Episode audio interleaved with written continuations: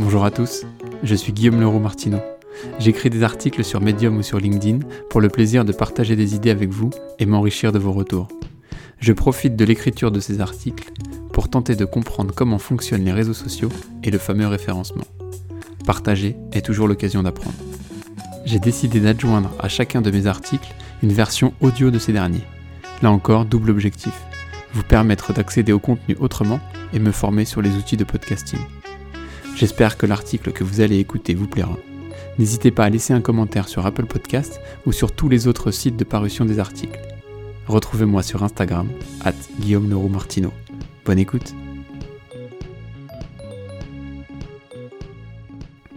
Un individu est une équipe comme un autre. Article paru sur LinkedIn le 7 juillet 2020. Vous avez déjà fait la queue dans un parc d'attractions, dans un zénith ou dans une patinoire? La raison pour laquelle vous avez attendu, ça s'appelle la gestion des flux. Et c'est un enjeu majeur dans un établissement recevant du public. La gestion des flux, c'est donc le parcours physique des clients. Pour le manager, la gestion des flux est plus large. Il s'agit de rendre la charge la plus stable possible pour l'ensemble de ses équipes afin qu'il n'y ait pas de ralentissement des clients. Dans une piscine, plus j'ai de monde en caisse, plus les hôtesses de caisse doivent vendre vite pour garantir la promesse client sur le parcours d'achat. Mais plus la caisse vend vite, plus les équipes d'entretien font face à un pic d'affluence dans les vestiaires, ce qui rend difficile le maintien de la promesse client et donc la propreté de ces espaces. Chacune de ces deux équipes aura tendance à se centrer sur sa problématique opérationnelle. À nous, managers, de les faire se rencontrer pour trouver des solutions nécessaires à ce que la promesse client soit maintenue en tout lieu et en tout temps. La compétence du manager s'inscrit dans la recherche d'un équilibre entre et au sein de ses équipes. Alors commençons par définir ce qu'est une équipe. Une équipe est un groupe de collaborateurs, c'est-à-dire une structure sociale au sein de laquelle le nombre d'interactions est supérieur au nombre d'individus. Cette définition crée un collectif qui dépasse la somme des individus qui la composent. La notion d'équipe doit alors être intégrée dans le management comme une strate spécifique du management, en plus des individus. Beaucoup d'articles sur le management font l'éloge du manager leader coach plein d'écoute active versus le boss un peu plus brut qui dirige ses collaborateurs comme une armée de soldats aux ordres. Souvent, les bonnes actions du manager sont orientées vers le pilotage des relations inter-individuelles, parce qu'en effet, la compréhension de ces relations inter-individuelles doit être approfondie pour améliorer le quotidien des collaborateurs. Mais qu'en est-il de l'intercollectif? Comment comprendre ce que vit une équipe? Comment entrer dans ces collectifs sans les déséquilibrer Et quelle place pour le manager dans ces relations inter-équipes Comprendre les métiers de nos équipes. Toutes les équipes évoluent selon des logiques particulières, propres à leur métier et à leur composition. Elles fonctionnent avec des rythmes et des codes différents, en plus des individualités qui la constituent. Elles sont néanmoins toutes garantes d'une partie de la promesse client. Il faut donc analyser les particularismes de chaque équipe, la considérer comme un individu, c'est ce qui nous permettra de prendre les décisions les plus fines et les plus justes. Il faut prendre le temps d'échanger avec les équipes afin d'apprendre d'elles. La posture de l'apprenant, curieux et humble, est requise. Cette posture nous permettra dans un premier temps de connaître les tâches de chacun des collaborateurs. Mais comprendre une équipe n'est pas connaître l'ensemble des tâches réalisées au sein de cette dernière, c'est comprendre son quotidien, comment se croisent les collaborateurs au sein de cette équipe, quel process d'échange existe, comment ils sont prises les décisions, qui fait quoi dans les tâches partagées, etc. La posture de l'apprenant pour le manager permet d'appréhender ce qui fait l'unicité d'une équipe, des interactions sociales internes à cette dernière, mais aussi son positionnement face aux autres équipes. Comprendre le métier d'une équipe, c'est comprendre son quotidien et non uniquement connaître son savoir-faire. Une équipe est un individu comme un autre faire accepter son humilité et sa curiosité.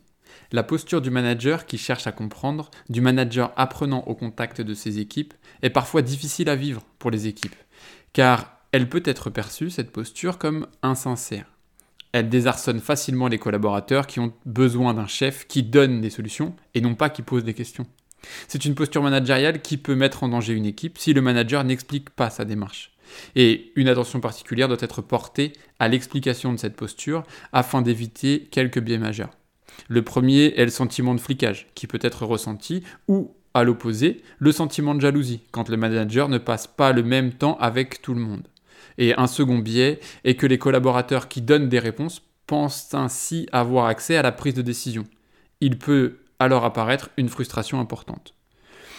La posture du manager apprenant demande beaucoup d'accompagnement et de transparence pour que les équipes le vivent bien et que les conclusions en soient riches. C'est aussi pour cela qu'il faut réfléchir à la composition de ces équipes en termes de comportement et non uniquement en termes de savoir-faire. Je vous renvoie là à un article que j'ai écrit sur les comportements précédemment. Concrètement, la meilleure façon de faire accepter son humilité et sa curiosité est de faire avec. Ce sera une manière de faire taire les incertitudes et de s'engager, d'apprendre et de comprendre. C'est une manière de trouver les réponses nécessaires à la compréhension d'une équipe. C'est ainsi que nous saisirons à la fois les contraintes du métier, mais aussi l'organisation quotidienne de l'équipe et les relations inter-équipes. La posture de l'apprenant humble est une posture à construire dans le temps. Elle nécessite de la confiance de la part des équipes et de la confiance qui naît d'un engagement dans la durée et souvent du faire avec. Il ne faut pas considérer l'acceptation de cette humilité comme acquise ou naturelle. C'est important, cette posture doit être sans cesse questionnée et retravaillée afin de conserver à la fois la proximité, la bonne distance avec la collaborateur et la connaissance de la réalité opérationnelle de ses équipes. L'humilité du manager doit ici être au service de la rencontre des équipes et donc des rencontres, des relations intercollectives. Se positionner en interface pour des relations intercollectives positives.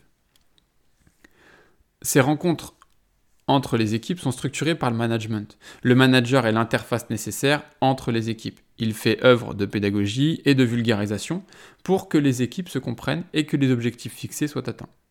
Si l'interface a souvent un rôle neutre, le manager, lui, est profondément mobilisé par ses propres objectifs. C'est une interface partielle.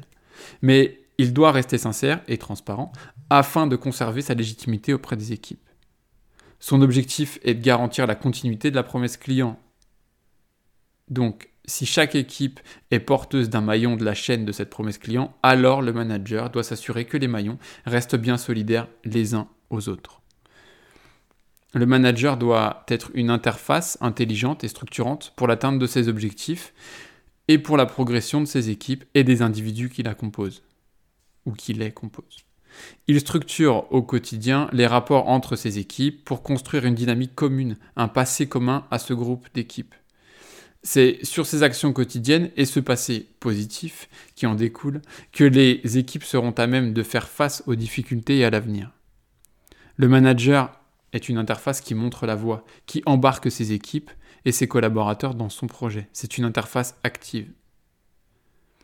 Pour conclure, le manager doit considérer les équipes comme des individus à part entière et s'engager pour que celles-ci puissent vivre et produire correctement ensemble entrer dans leur quotidien, dans le quotidien de ces équipes, par une posture reposant sur l'humilité et la curiosité, va permettre de mieux comprendre ce qui se joue tant sur le plan du savoir-faire que du savoir-être ou que du vivre ensemble.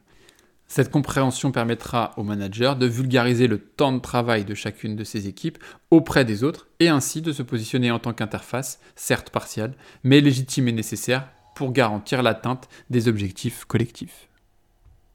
J'espère que cet article vous a plu. N'hésitez pas à mettre un commentaire sur LinkedIn, Medium ou votre plateforme de podcast préférée. La musique est de Amaria et le morceau s'appelle Lovely Swindler. Bonne journée.